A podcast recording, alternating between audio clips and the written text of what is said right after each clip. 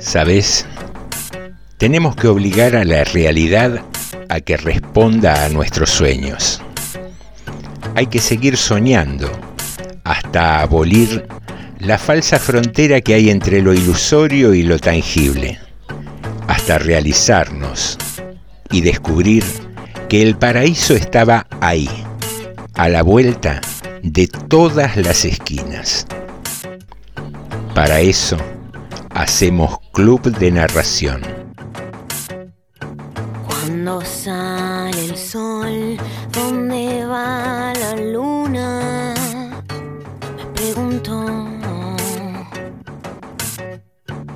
Y en sus ojos vi todo el universo hablándome a mí.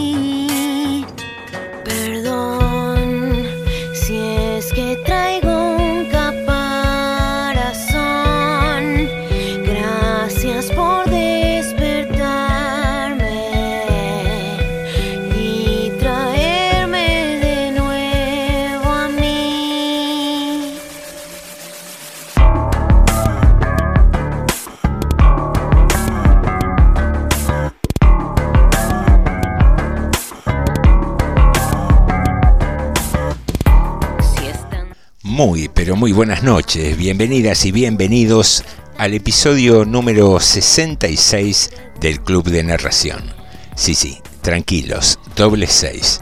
Todavía nos falta bastante para el número maléfico, para el triple 6, para ese número que indica la presencia demoníaca, así que podemos estar tranquilos por un buen rato.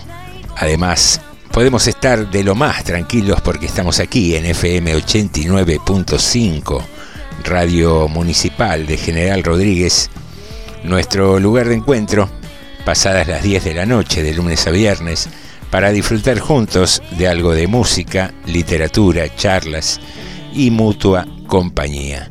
¿Te querés contactar con nosotros? Podés hacerlo a través de nuestras redes sociales, que son Instagram y Facebook. Allí nos buscás como Club de Narración y podés enviarnos un mensaje indicando lo que te guste. ¿Qué más? También podés escuchar este y los programas anteriores en la plataforma de Spotify. Allí también nos buscás como Club de Narración y podrás acceder a todos nuestros contenidos subidos a dicha plataforma, descargarlos o escucharlos online en el momento y el lugar que te resulte más cómodo. Querido Chicho, es viernes, estamos disfrutando del final de una jornada realmente maravillosa, ¿eh? muy soleada, muy agradable, eh, que nos ha dado un clima definitivamente veraniego al mediodía, más allá de un poco de viento, pero que nos permite concluir que ha sido un viernes espectacular y esperamos que así siga siéndolo a lo largo de esta noche. Vamos a arrancar con algo de música, dando inicio formalmente al fin de semana.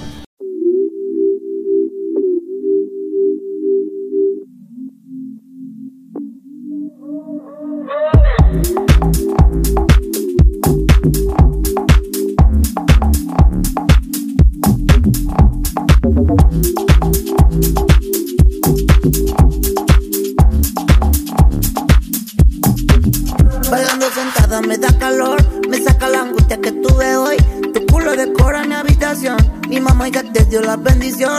Fino like colales, parto la vaina en 10. Un sabor tan artesanal, son la flor de mi funeral. Beba yo, no me aguanto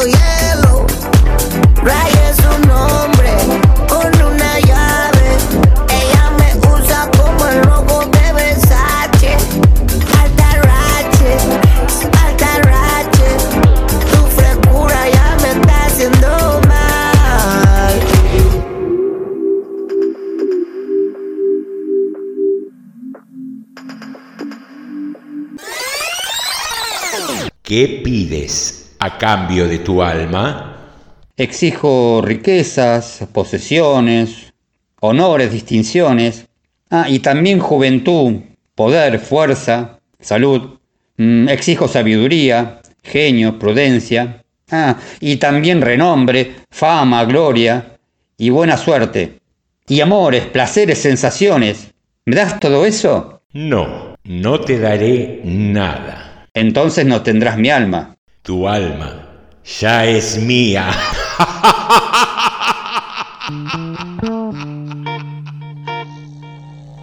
El hombre que pedía demasiado. Alejandro Dolina. Seguimos en Club de Narración.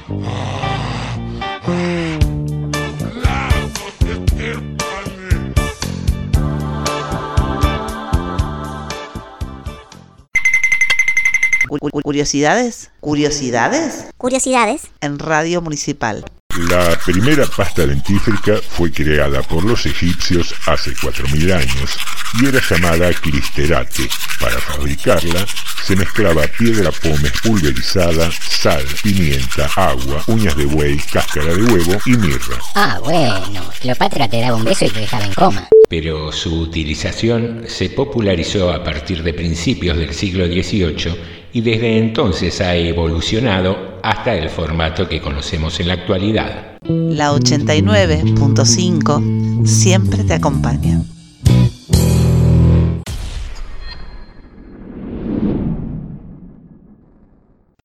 Rumbo a la tienda donde trabajaba como vendedor, un joven pasaba todos los días por delante de una casa en cuyo balcón una mujer bellísima leía un libro. La mujer jamás le dedicó una mirada. Cierta vez el joven oyó en la tienda a dos clientes que hablaban de aquella mujer. Decían que vivía sola, que era muy rica y que guardaba grandes sumas de dinero en su casa, aparte de las joyas y de la platería. Una noche el joven, armado de ganzúa y de una linterna sorda, se introdujo sigilosamente en la casa de la mujer. La mujer despertó, empezó a gritar y el joven se vio en la penosa necesidad de matarla. Huyó sin haber podido robar ni un alfiler, pero con el consuelo de que la policía no descubriría el autor del crimen. A la mañana siguiente, al entrar en la tienda, la policía lo detuvo. Azorado por la increíble sagacidad policial, confesó todo. Después se enteraría de que la mujer llevaba un diario íntimo, en el que había escrito que el joven vendedor de la tienda de la esquina, buen mozo y de ojos verdes, era su amante, y que esa noche la visitaría.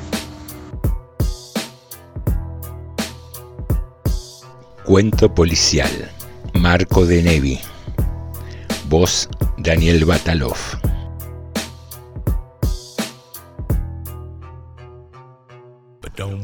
Hoy compartimos un programa grabado. Ya falta menos para volver a estar en vivo aquí, en FM 89.5, Radio Municipal.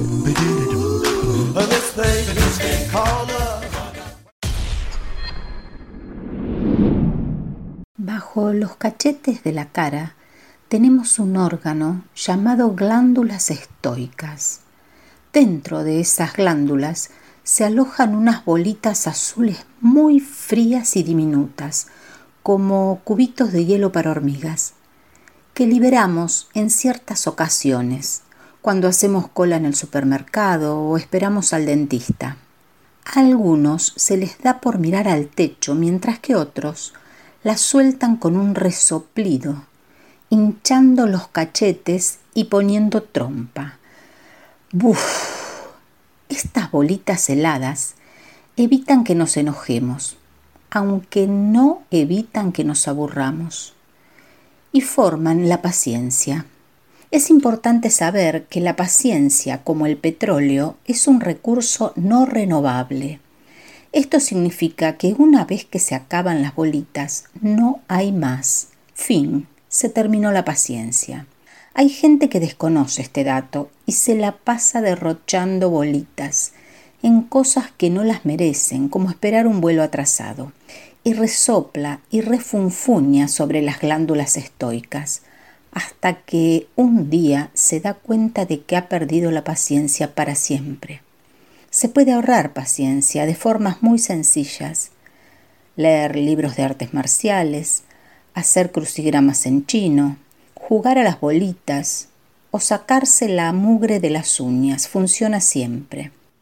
Algunos usan otros métodos, mucho más eficaces, pero egoístas, como tocar la bocina en un embotellamiento. Esto ahorra efectivamente bolitas azules, pero consume las de los conductores que están cerca. Los adultos que no supieron administrar sus glándulas estoicas necesitan hurgar y hurgar entre los cachetes hasta dar con alguna bolita que los calme. Si no encuentran ninguna, dirán perdí la paciencia o me rompiste la paciencia y todo terminará entre gritos y portazos. Es muy difícil que los ancianos conserven algo de paciencia. Durante la vida, bien o mal, se la van gastando toda, y en el momento en que les toca jubilarse y estar más tranquilos, los cachetes han quedado vacíos como un tarro de caramelos en un cumpleaños. Pero la naturaleza es sabia. Dicen, y es por eso que cuando los vemos tomando mate en la vereda, jugando con un perro o leyendo el diario mientras un nieto les camina por la cabeza, comprobamos que han cambiado la paciencia por otra glándula compuesta de cálidas bolitas rojas y que, según parece, son infinitas e inagotables. La paciencia. Pablo Bernasconi. Voz Marisa Moyano.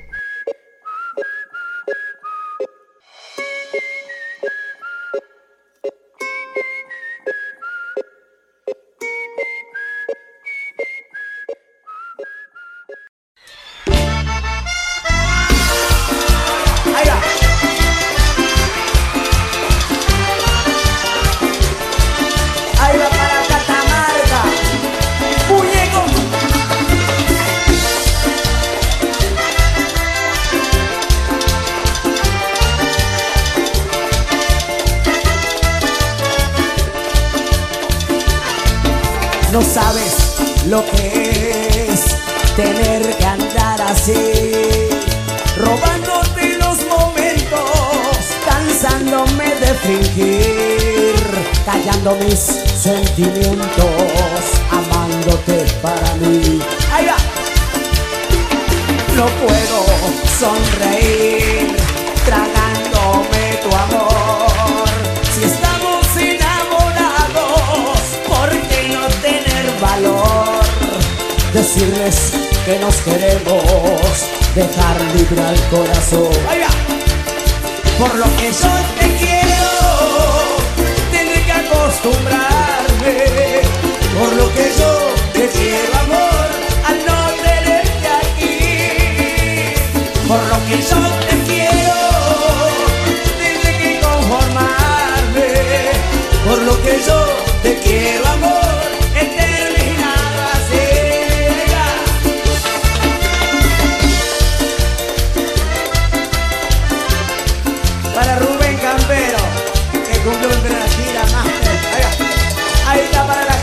Buenos Aires.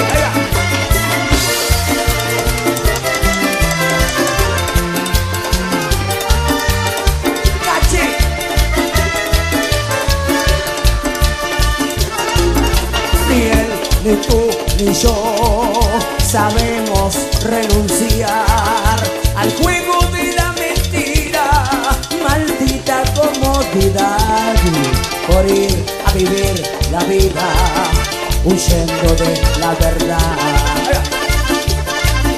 No puedo sonreír tragándome tu amor. Si estamos enamorados, ¿por qué no tener valor?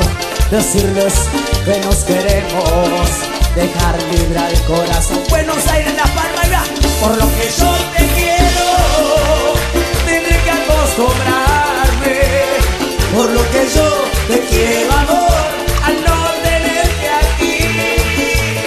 Por lo que yo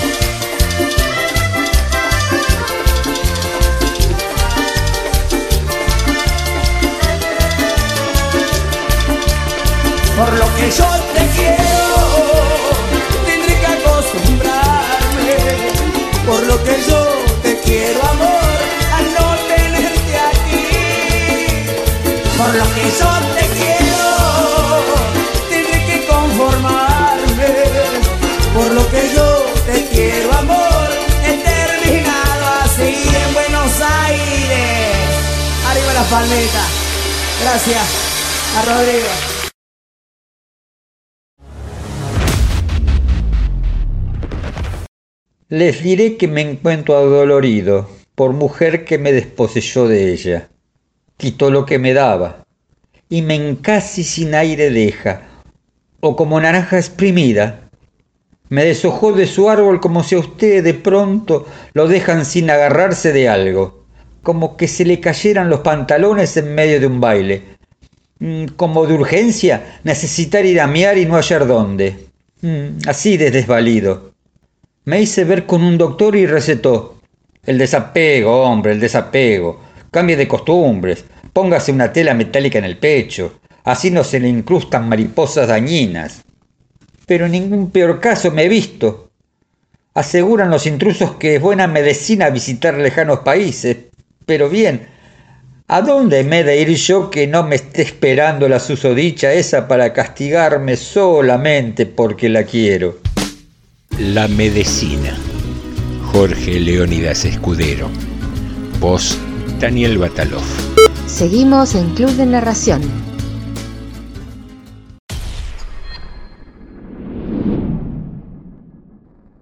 Mi padre tuvo pronto miedo de haber nacido, pero pronto también le recordaron los deberes de un hombre y le enseñaron a rezar, a ahorrar, a trabajar. Así que pronto fue mi padre un hombre bueno, un hombre de verdad, diría mi abuelo. No obstante, como el perro que gime, embosalado y amarrado a su estaca, el miedo persistía en el lugar más hondo de mi padre. De mi padre, que de niño tuvo los ojos tristes y de viejo unas manos tan graves y tan limpias como el silencio de las madrugadas. Y siempre, siempre, un aire de hombre solo. De tal modo que cuando yo nací me dio mi padre todo lo que su corazón desorientado sabía dar y entre ellos se contaba el regalo amoroso de su miedo. Como un hombre de bien, mi padre trabajó cada mañana, sortió cada noche, y cuando pudo se compró a cuotas la pequeña muerte que siempre deseó. La fue pagando rigurosamente, sin sobresalto alguno, año tras año, como un hombre de bien. el bueno de mi padre. Biografía de un hombre con miedo. Piedad Bonet. Voz Luis Milicay. Seguimos en el Club de Narración.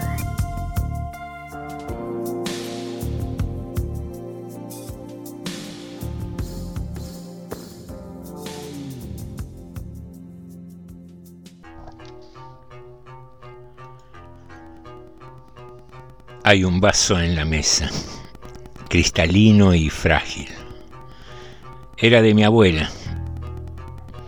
Hay un vaso en la mesa que era de mi abuela y antes fue de su abuela y así siempre. Había sido de todas las abuelas que hubo en mi familia. Seguro unas mil o un millón, no sé. Hay un vaso en la mesa ahora y no debería estar ahí. Mi abuela decía que era un vaso especial. Decía que todo aquel que bebiera de él dejaría un poco de su alma para siempre. Por eso nunca usábamos ese vaso, aunque siempre tenemos pocos. En esta casa no duran ni los vasos ni los sueños. Hay un vaso con agua en la mesa. Mi abuela decía que si bebías de él encontrabas cualquier cosa que hubieses perdido, pero a cambio dejabas un trocito de tu alma. Por eso hubo tantos locos en la familia.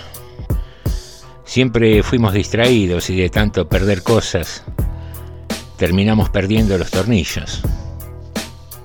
Pero hay un vaso en la mesa, ahora, que era de mi abuela y por eso no la podemos tirar.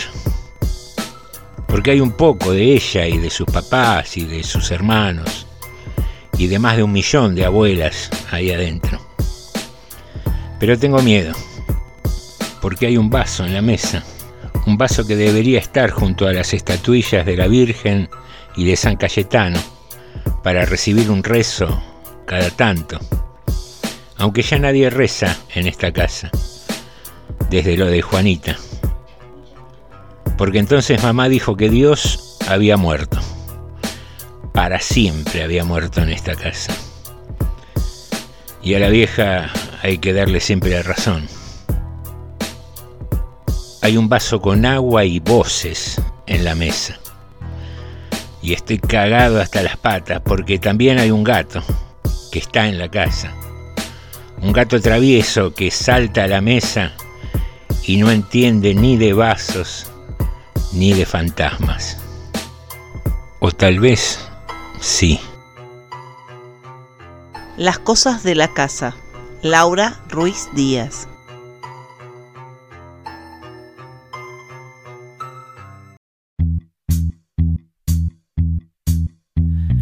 Viernes a la noche terminando la semana, me emborracho solo voy y vengo de la cama.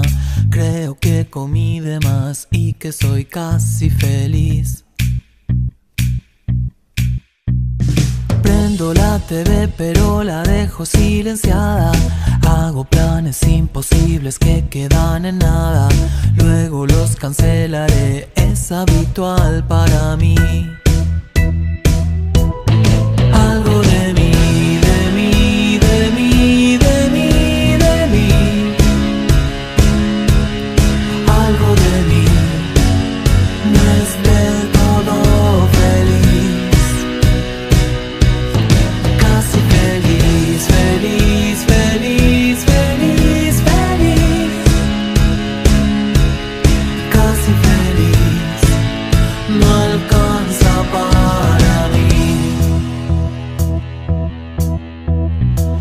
contradicción eterna de la raza humana, la parodia de la sociedad civilizada, puede que me haga llorar, pero prefiero reír.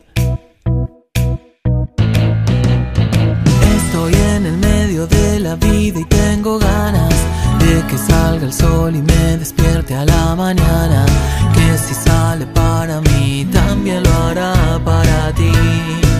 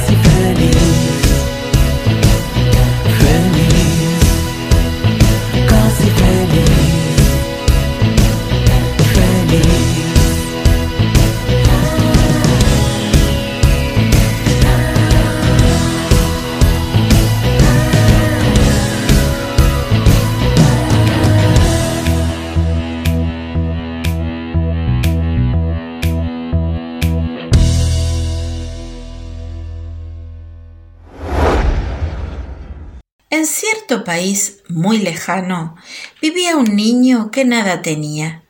Se las arreglaba con algunas limosnas y raterías que realizaba para poder comer.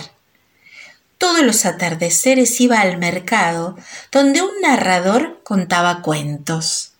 Entre ellos el de un ratón que había caído en un balde de leche y para no ahogarse nadó y nadó moviendo las patas alrededor del balde. Por fin pudo saltar afuera y escapar pisando sobre lo sólido. Con el movimiento había convertido la leche en manteca. Pasó mucho tiempo y el niño, que escuchaba los cuentos, los contó a su vez y se le encendió el deseo de más cuentos. Aprendió a leer y a escribir en un país en el que casi ningún muchacho como él podía hacerlo. Escribía en el suelo y la gente que lo escuchaba narrar empezó a entender que los cuentos reposaban en la arena con forma de palabras. Cierto día el joven fue condenado a muerte solo por haber robado un pan.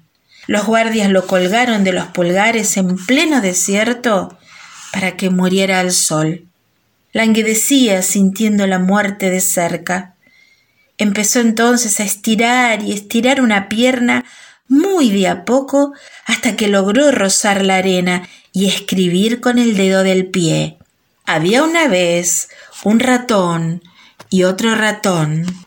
Entonces los ratones treparon por la pierna joven, ascendieron por la ropa, recorrieron cada uno de los brazos y con pequeños mordiscos cortaron las sogas que lo aprisionaban. El narrador escapó y siguió sembrando sus cuentos en la arena.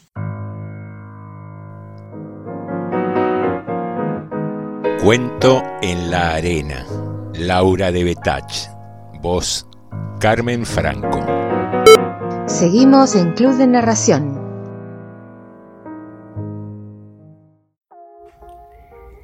Las chicas de flores tienen los ojos dulces, como las almendras azucaradas de la confitería del molino, y usan moños de seda que les liban las nalgas en un aleteo de mariposa.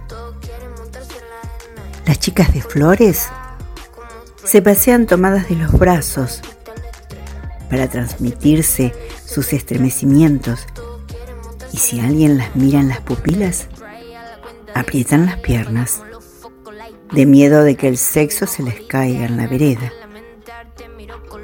Al atardecer, todas ellas cuelgan sus pechos sin madurar del ramaje de hierro de los balcones para que sus vestidos se empurpuren al sentirlas desnudas y de noche a remolques de su mamá, empapesadas como fragatas.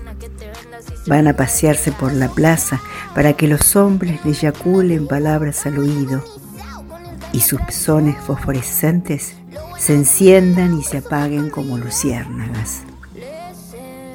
Las chicas de flores viven en la angustia de que las nalgas se les pudran como manzanas que se han dejado pasar y el deseo de los hombres las sofoca tanto que a veces quisieran desembarazarse de él como de un corsé, ya que no tienen el coraje de cortarse el cuerpo a pedacitos y arrojárselo a todos los que pasan por la vereda.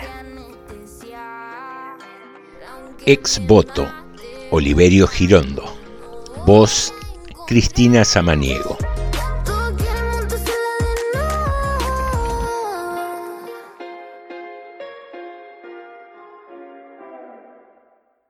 La sopa de letras.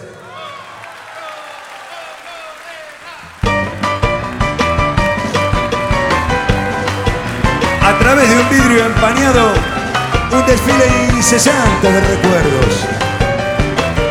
La imagen transformada de un amigo de otros tiempos asfixiaba con su axila cuatro libros, cuatro sabios pensamientos.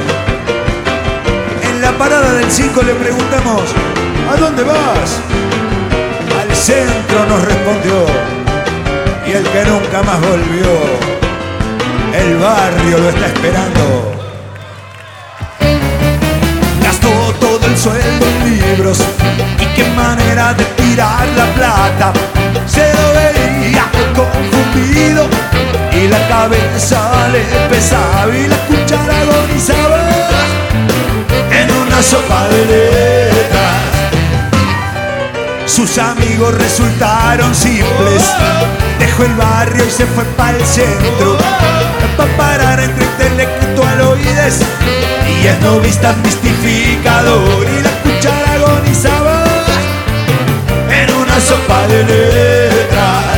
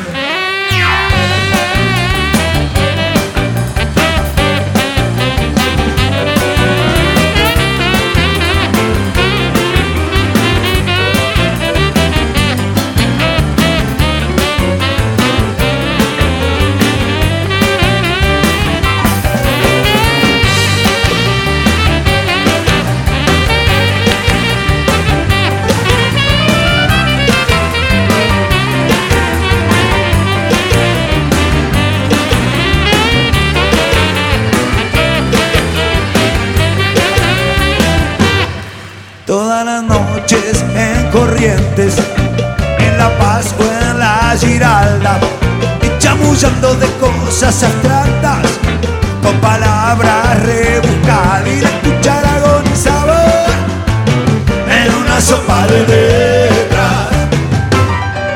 Empezó a usar anteojos, sus ojos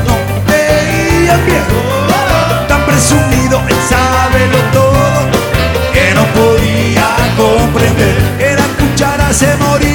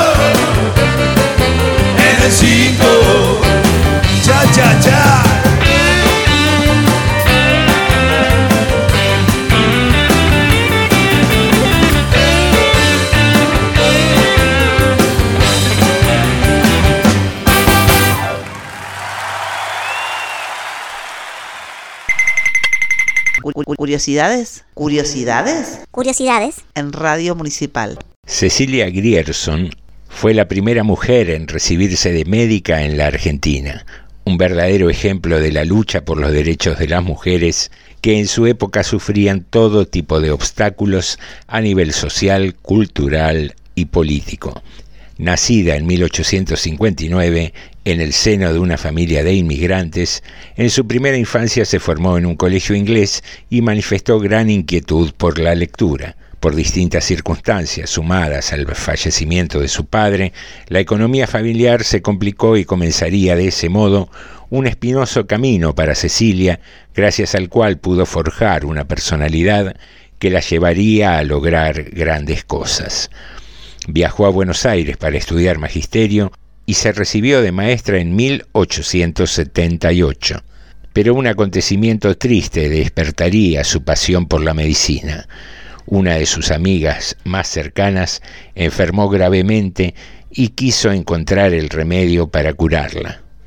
Se embarcaba en un verdadero desafío.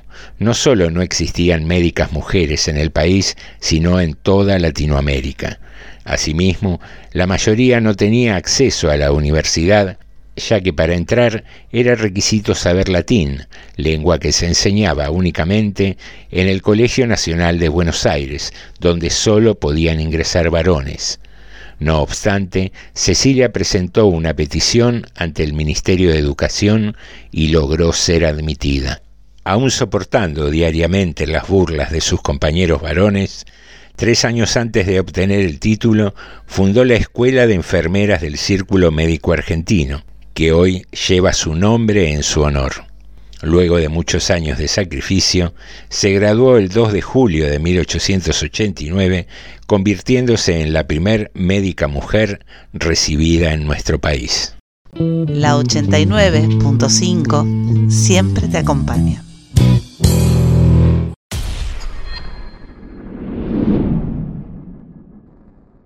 Una mariposa de tinta se ha posado en la espalda de esa muchacha una mariposa de tinta que durará más que la lozanía de la piel donde habita.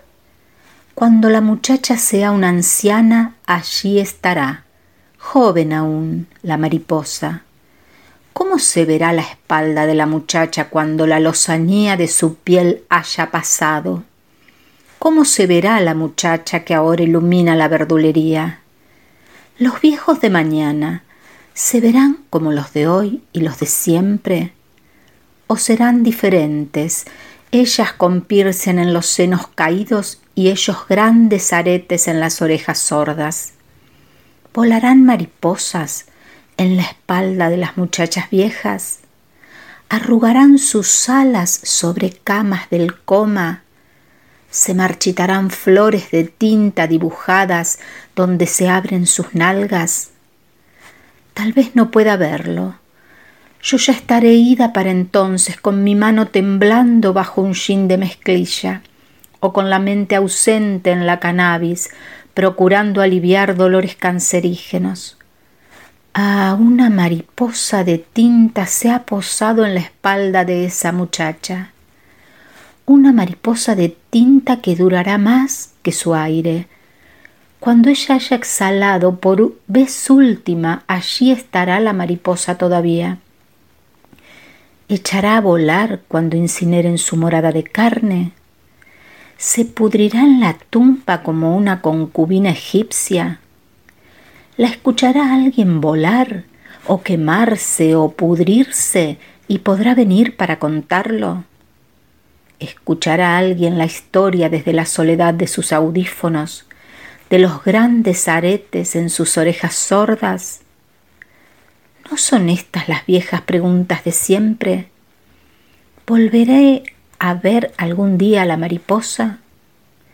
¿Volveré a ver a la muchacha? ¿Continuarán existiendo las verdulerías?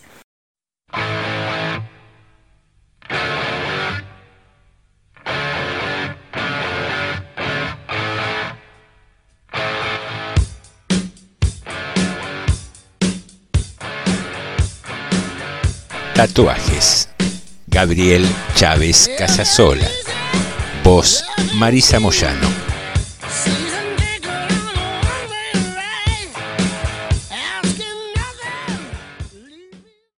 Hace algunos años leí que los Stones comenzaban una nueva gira para celebrar sus 50 años con la música. Y hoy, años más tarde, caigo en la cuenta de que Jagger ya tiene 77 años, Richard 76, y mirando un poco para adentro de casa, recordé que Morris cumplió 78. El rock, por unificar en esa palabra mucha de la música de los últimos 50 años, ha sabido reinventarse una y otra vez sin perder vigencia y entrelazando los gustos musicales de hijos padres y abuelos. Supongo que los cambios culturales de los últimos años han ayudado mucho a eso. El arte es de las pocas manifestaciones humanas que con mayor rapidez interpreta los vertiginosos cambios sociales que imponen el desarrollo científico y el tecnológico.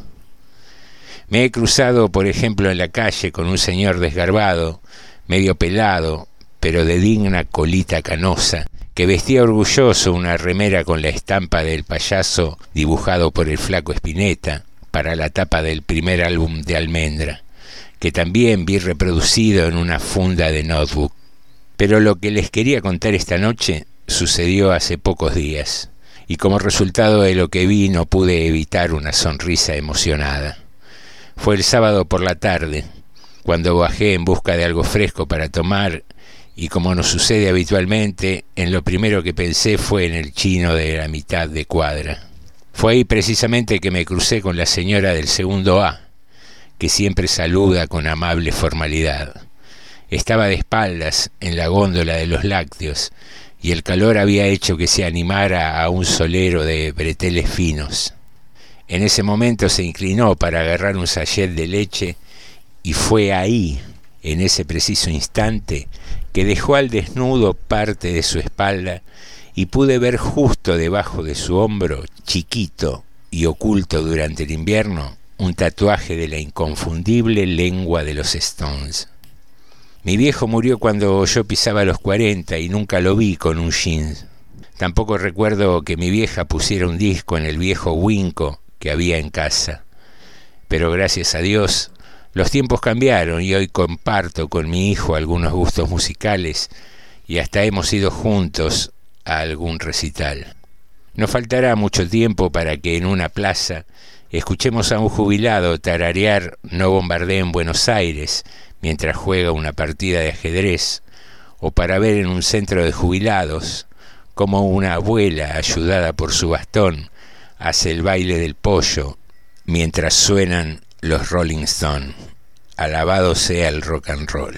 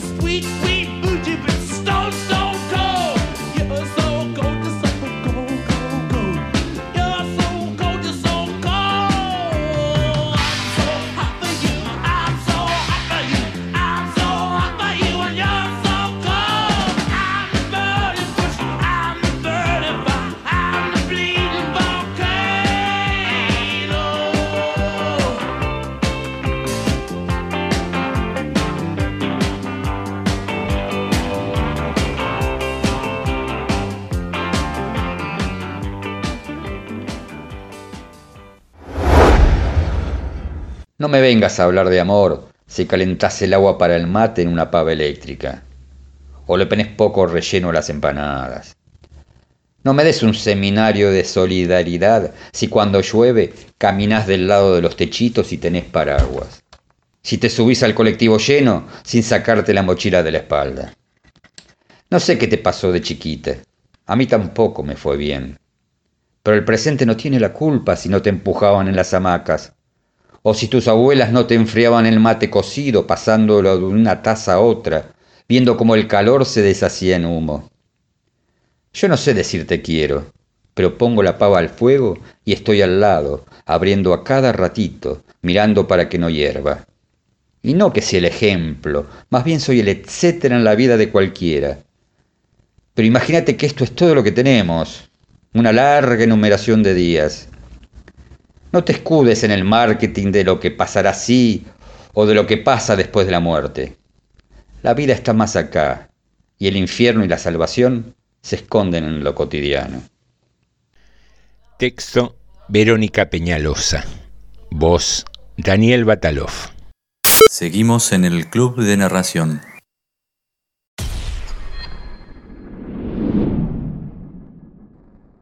Las camillas formaban una fila larga, medio en zigzag, por todo el pasillo. Hacía muchísimo calor, y una enfermera gorda de lentes y colita me empujó sin querer dos veces, una de ida y otra de vuelta, mientras yo trataba de ubicarme. Primera camilla, un pibe en pedo. Segunda, una señora sin dientes, con una mueca rara y basuritas pegadas en el pelo. Tercera, un señor con toda la panza al aire que gritaba Adriana, Adriana. Cuarta, mi abuela. Nunca me llevé bien con ella. Se quebró la cadera, me tiró la gordita de lentes al pasar, como lo que podía darme, como la moneda que tenía en el bolsillo. Sí, ya sé. Pero hace siete horas que está acá, salió mi hermana de una silla bajita. ¿No se puede reclamar a Pami? Vienen cuando quieren, le tiró la enfermera con menos onda y siguió. Se ve que de mi hermana ya se había cansado.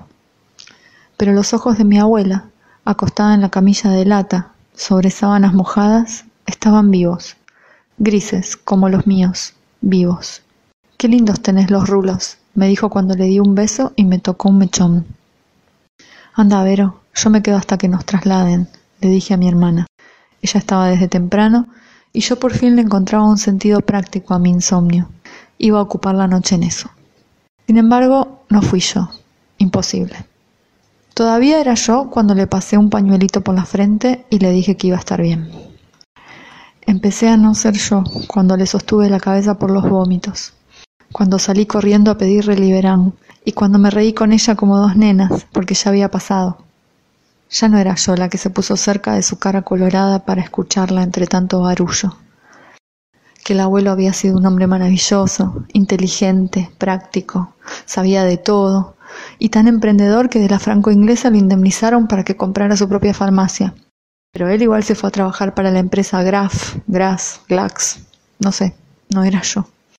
Y se encontró con un problema, porque la empresa era alemana, pero los compradores eran judíos, entonces nadie le compraba, pero él siguió adelante y también lo indemnizaron, y así compró la farmacia, ¿Y sabés qué hizo Verónica con las cenizas del abuelo? Están en su casa todavía, le dije. Entonces si no salgo de esta, cremame y poneme con él. Sí, le dijo alguien.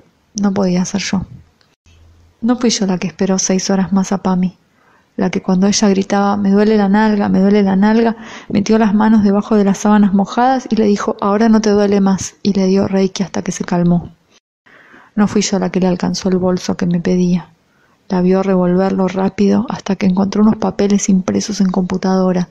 Arial 18 parecía, manchados de café o alguna otra cosa, y los empezó a mirar. Uno, otro, los descartaba. Padre Nuestro, Ave María, arrugados, en Arial 18, se los iba atajando yo, que no era yo, mientras ella los seleccionaba, guiada por algún conocimiento fundamental. Menos fui yo la que con toda naturalidad le indicó, tenés este también, y le alcanzó uno que decía Gloria. Ah, sí, este. Se quedó con el Gloria y el Ave María.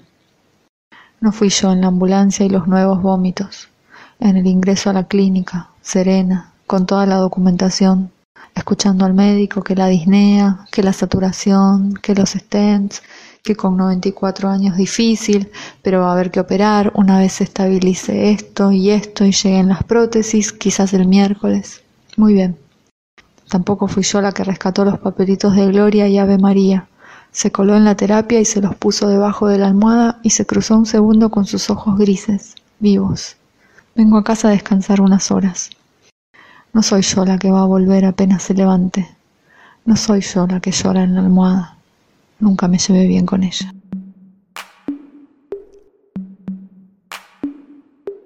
Las camillas formaban una fila larga. Texto y voz, Virginia Feynman.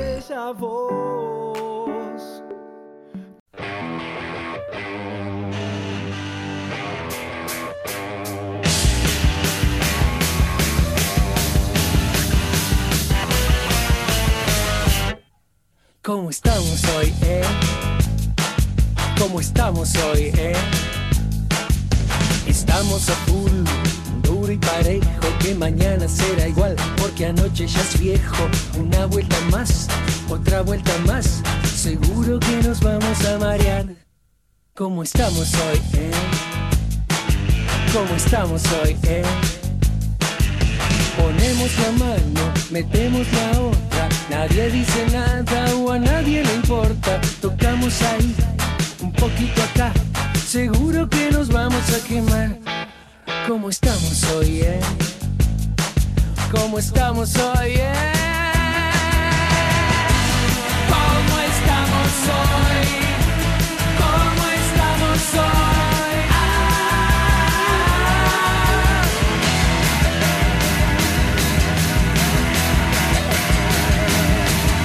Mira los demás, parecen contentos que se pone más y más y más y más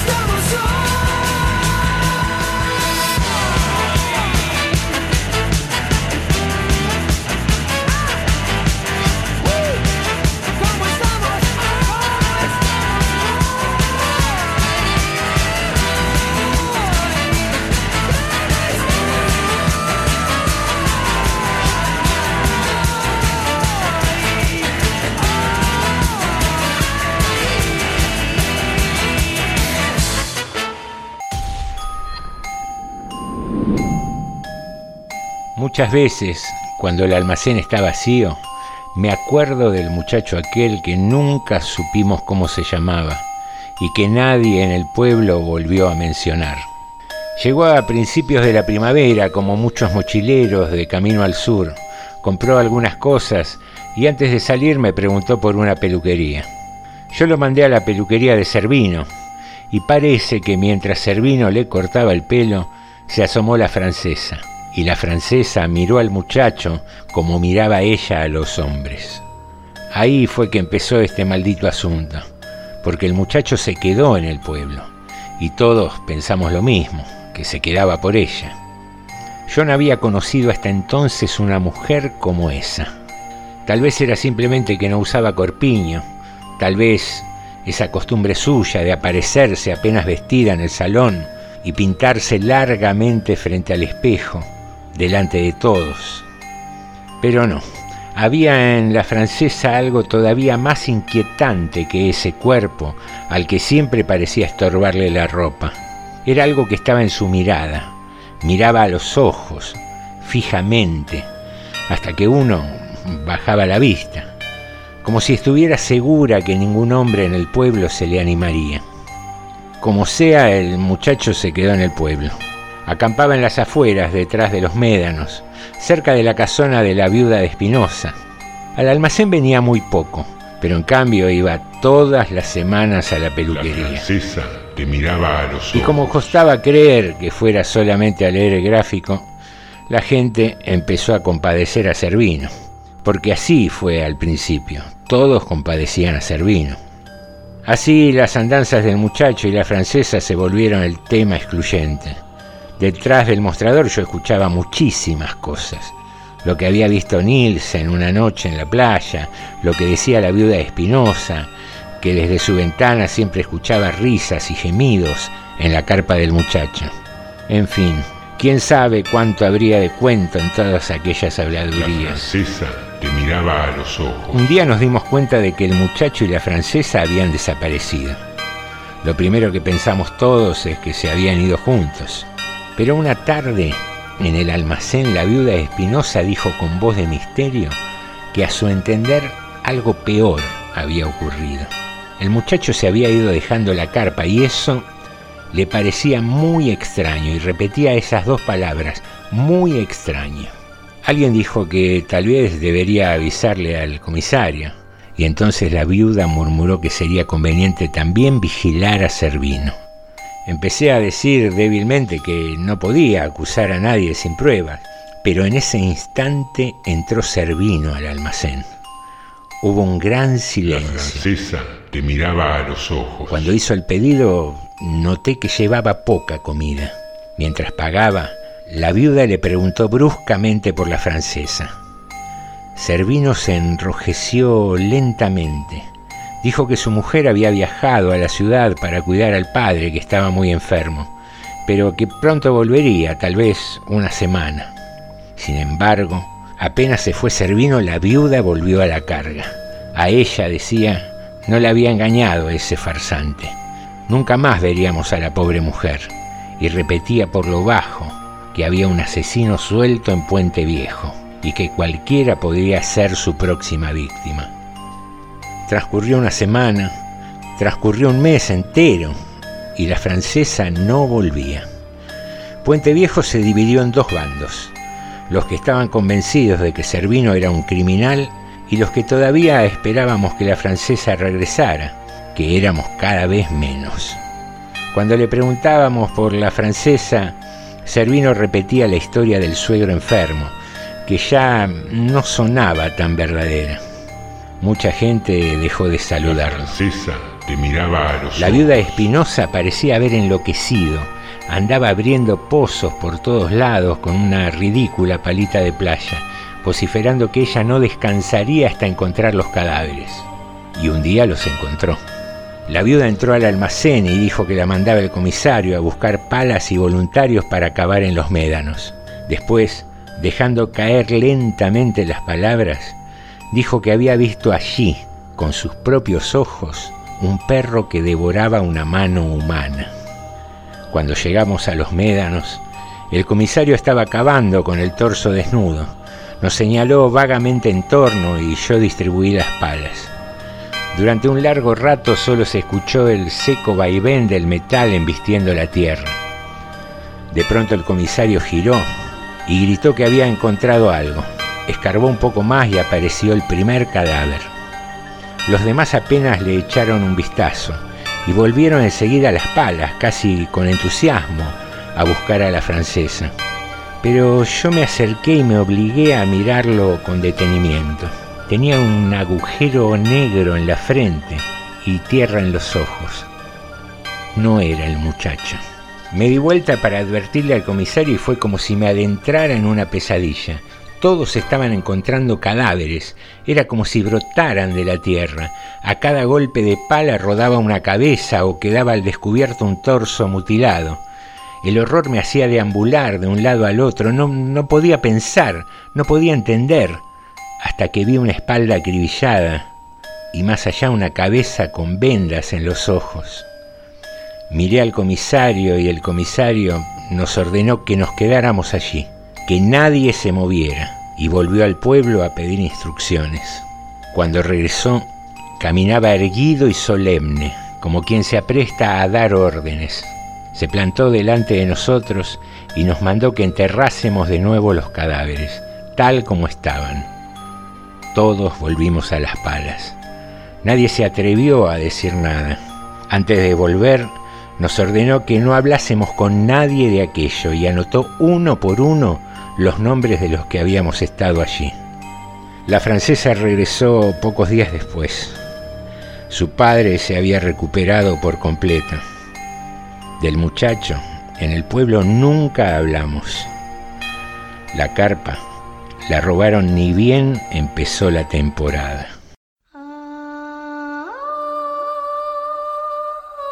Infierno Grande.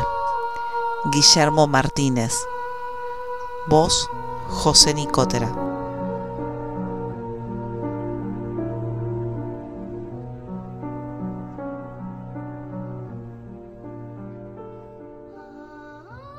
Creo que todos buscamos lo mismo. No sabemos muy bien qué es ni dónde está. Oímos hablar de la hermana más hermosa que se busca y no se puede encontrar. La conocen los que la perdieron, los que la vieron de cerca irse muy lejos Muy bien, queridas amigas, queridos amigos, el episodio 66 llegó a su fin. Pasados un poquito de la hora, nos disculpamos y te invitamos a que continúes con la programación de FM 89.5 Radio Municipal. Por lo pronto nosotros nos despedimos, vamos a descansar un poco durante el fin de semana y nos reencontramos el lunes. Pasa un fin de semana genial, reíte mucho, eh, decirle que querés mucho a los que querés y a los que no, trata de entenderlos. Un gran abrazo.